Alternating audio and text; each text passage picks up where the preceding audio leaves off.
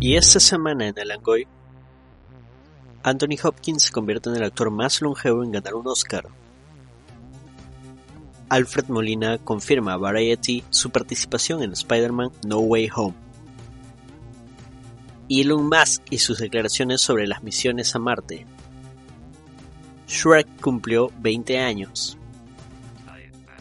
Nuevos resultados de las encuestas, las naranjas empiezan a pudrirse y en el tema central hablaremos sobre Falcon y el Soldado del Invierno.